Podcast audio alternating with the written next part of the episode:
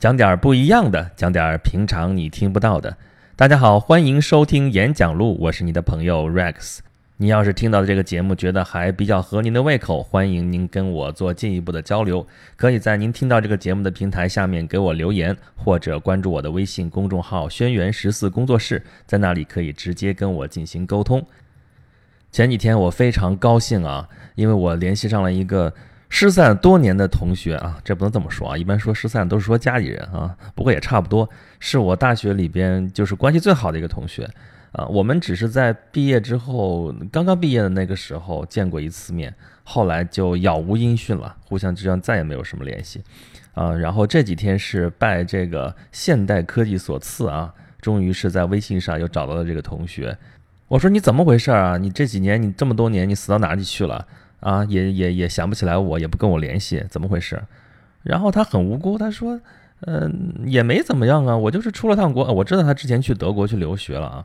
他说我就是这么多年一直就在那个的一个小镇上，在德国那个小城里边上学，重新读了一个本科，读完本科又读了一个硕士，然后到今年才刚刚毕业哈。他说大家不要笑我啊，上的比较慢，嗯，然后在那个小镇上就感觉有点像与世隔绝一样，在欧洲嘛。”然后生活节奏其实很慢，虽然说是在那里待了有十年，但是感觉上就像是就过了也就有个一年的这个样子啊，因为他的生活基本上这十年都是一成不变的。小镇上生活节奏也慢，然后变化的也慢，感觉跟这个世界就是脱节的。他说：“你看，我去年才用上微信啊，这种 SNS 这种手段，在他来说就非常非常的呃不擅长。”他说：“你看小镇上那个联络，互相之间还都是靠打电话呢。咱们其实平常发个消息、发个语音什么就可以解决问题了，但他们主要还是要靠打电话来互相联络。所以他就觉得，就好像在那儿住了有一年，这边哗打开门一看，这世界整个全都变了。我说您这是神仙般的日子啊！这个山中方一日，世上已千年啊！然后我就想到了一个特别有意思的故事。”这个故事是已经流传了有一千多年，恨不得快两千年的一个非常著名的故事。什么故事呢？说的是狼狼恶狗 啊，当然不是狼和狼和恶狗的故事啊。咱不是说那个故事开头都是说在很久很久之前吗？这个很久很久不就是狼狼恶狗吗？就狼狼恶狗，好吧？那个多狼恶狗呢？呃，这个是说东汉年间，好吧？这东汉年间永平五年，这都有年号的啊。这个掐指一算，大概是公元六十几年，这可不就快两千年了吗？两千多年前有这么两个人，一个叫刘晨，一个叫阮照。这两个人干嘛呢？到天台山上去采药，就是台州那个天台山啊。呃，然后踩着踩着，这两个人就迷路了。一迷路这个不打紧，一迷路迷了可有十三天了啊！啊，我们现在经常听到的新闻就是哪哪有驴友，然后到哪儿去野外生存，好。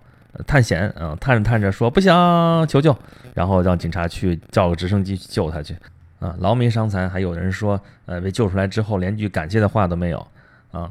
但是那个时候两千多年前啊，可没有什么 GPS，也没地儿去找警察去，也没有直升机，那这俩人可瞎迷了，怎么办呢？在山里边怎么转也转不出去，干粮也吃完了，这就快饿死了，怎么办呢？哎，突然就看见山上有棵桃树啊，然后拼了命的往上爬。摘了个桃子吃，吃完哎，马上就不饿了，哎，这就高兴啊。然后下山的时候，到那个山涧里边去取水，就看见那个顺着那个溪水就飘过来一份什么东西呢？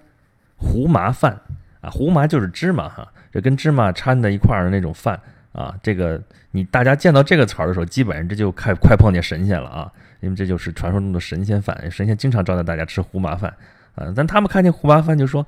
那这就肯定离住的人家不远了呀，所以他们就顺着这个小溪就往上游，游了大概有个两三里地，就看见小溪边上有俩姑娘，哎呀，长得那叫一个漂亮啊！这俩姑娘见了这俩人之后，直接就打招呼，而且还能叫上名字，哎，就刘郎、阮郎。然后你咋才来呢？哎，不是这么说啊，你们怎么才来呀？怎么来那么晚呀？别说啥了，跟我们回家去吧。然后就带着俩人往家里走。他们家什么样呢？一到那儿一看，哇塞，铜瓦屋。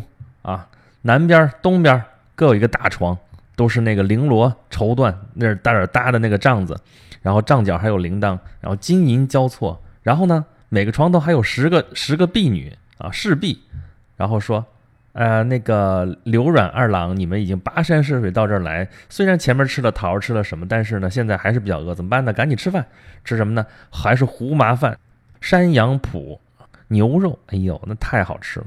吃完了之后就开始喝酒，然后就来了一堆陪酒的，也是一堆姑娘，三四十个人，哇，然后聚会、奏乐、喝酒，就伺候他们俩人。然后晚上就那啥那啥呗，然后就这么待了十天。十天说不行啊，老在这待着，那得回家呀，家里还有人呢。呃，然后就苦苦挽留，说你们甭走了，让在这儿乐以忘忧多好啊。呃，那就你既来之则安之，那回去干嘛呢？那行那行吧，接着在这待，一住就住了半年。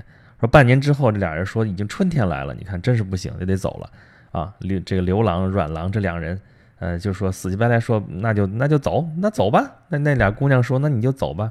呃，实在不好意思把你们耽误那么久，那那怎么办呢？那就，呃，然后再聚会，要把那三四十个人又又都招回来，然后又聚会奏乐，然后给他们践行，然后还给他们指条路，指条路，他们就从这个山里出去了。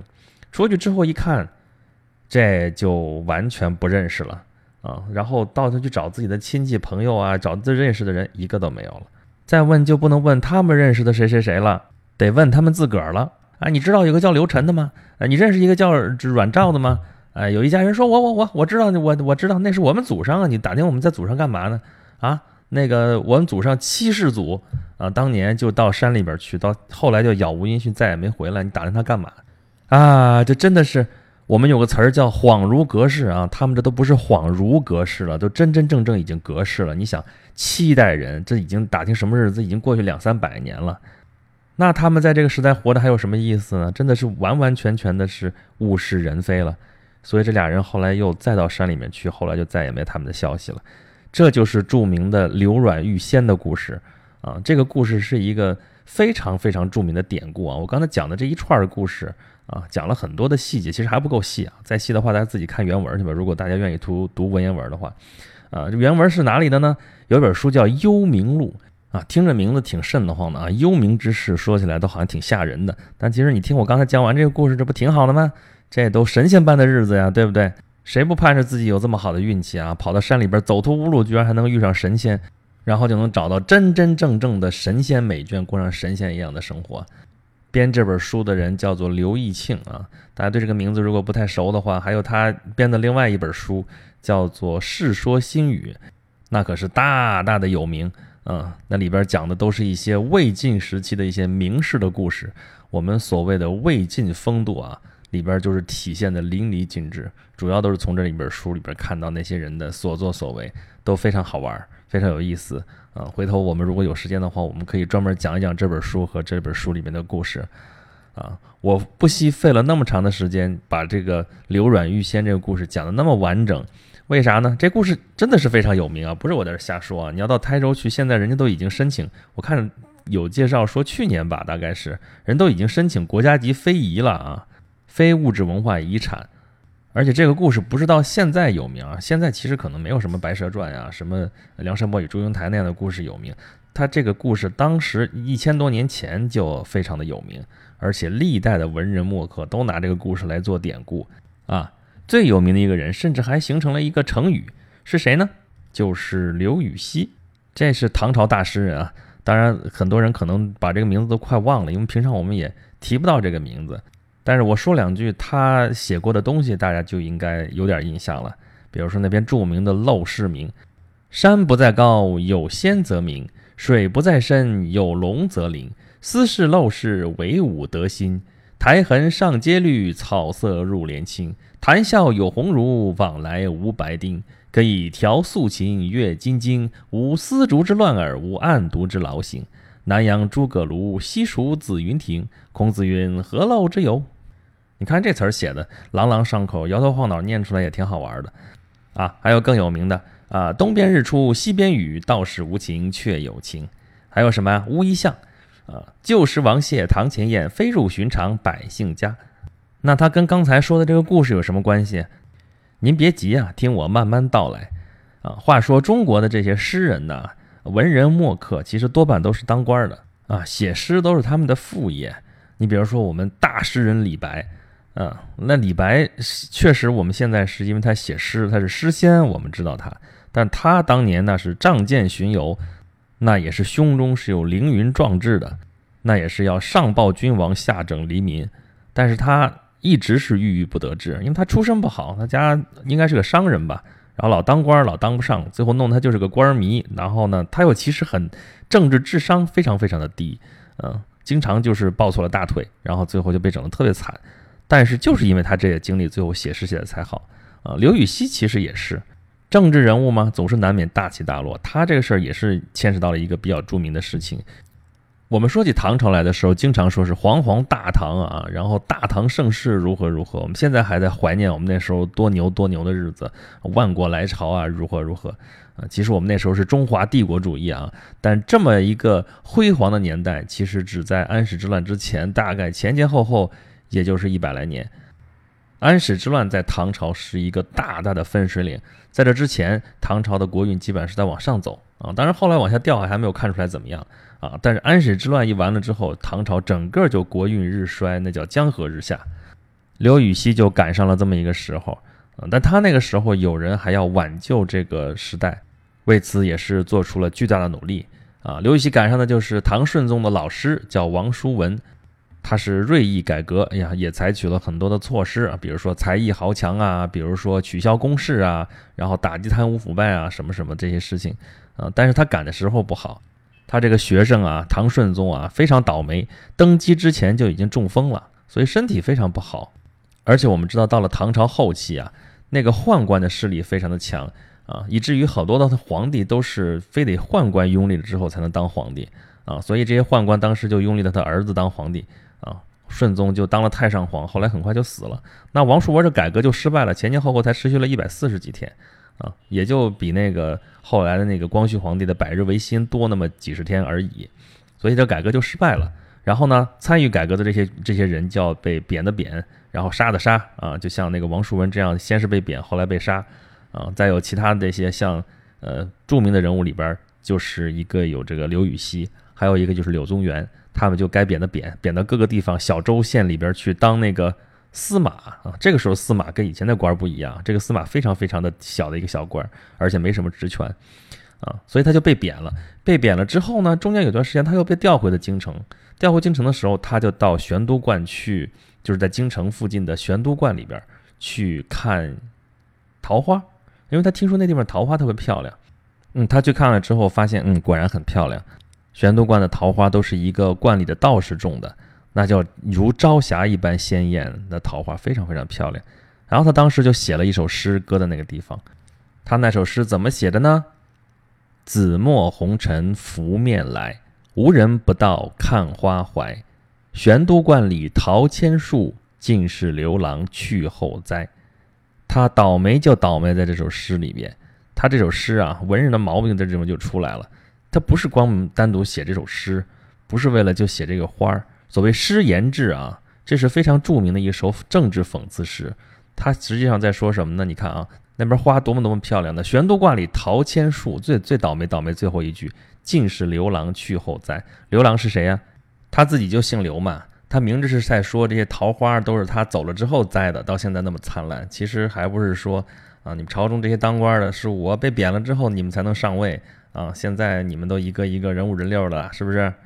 但是他讽刺的这帮人也是文人呢，文人能看不出来这点小弯弯绕绕的吗？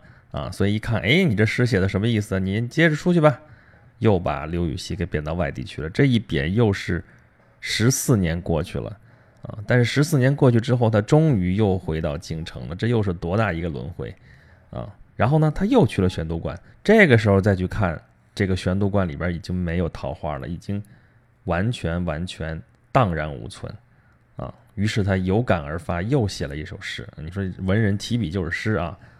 百亩庭中半是苔，桃花尽尽菜花开。种桃道士归何处？前度刘郎今又来。你在听这就很明白了，这百亩庭中半是苔。啊，这亭子里边全是苔藓了，都已经都都已经变成这个样子了。桃花尽尽菜花开，啊，那种桃道士归何处呢？当年种桃的那个道士去哪儿去了呢？啊，已经找不到了呀，对不对？最后是一句“前度刘郎今又来”。啊，刚才说了“前度刘郎”，这词儿就是这个典故，后来变成了个成语，一个成语就叫做“前度刘郎”，就表示说啊，我之前那个人又回来了啊，什么意思呢？那不就是我胡汉三又回来了，就这个意思。这个刘郎就是用的刚才我讲的前面讲的那个故事，刘阮遇仙的那个故事，就是前度刘郎。之前那那两那两个神仙女子见到刘阮二郎的时候说：“哎呀，你们怎么才来呀？这不就是前度刘郎？你之前的刘郎，你们又来了。”对吧？然后他又到山里去，估计还会有那么一句说：“刘郎，你怎么又来了？”对不对？那这个时候也是啊。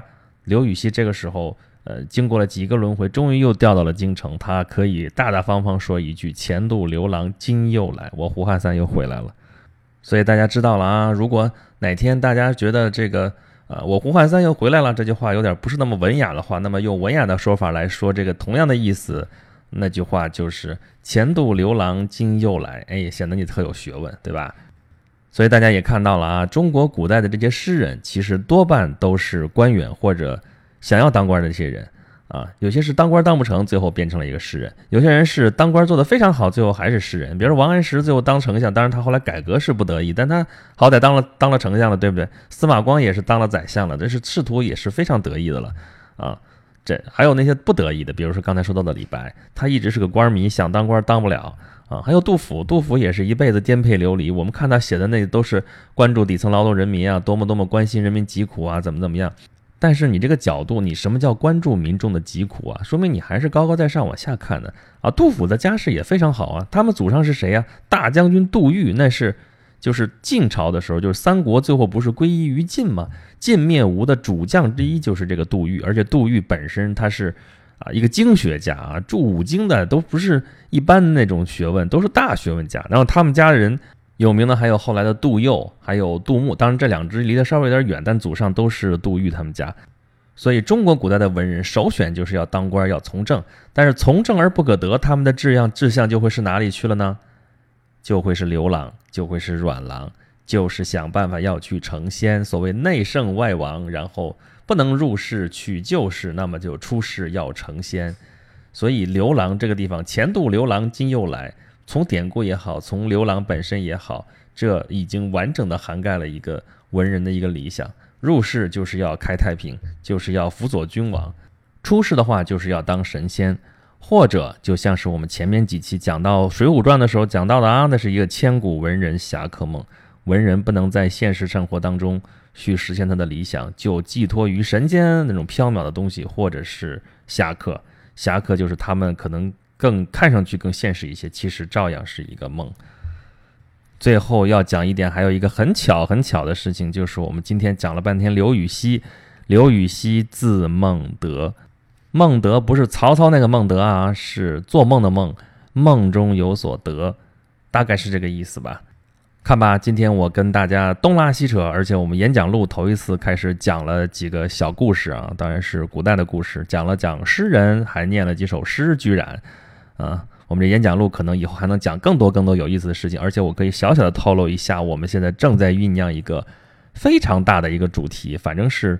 比我们之前讲过所有期加在一起还要大的一个主题啊，这个我们要慢慢酝酿，等到准备好了之后，适时推出给大家，希望大家能够喜欢，好吧？今天东拉西扯讲的实在是也不少了，咱们下期再见吧。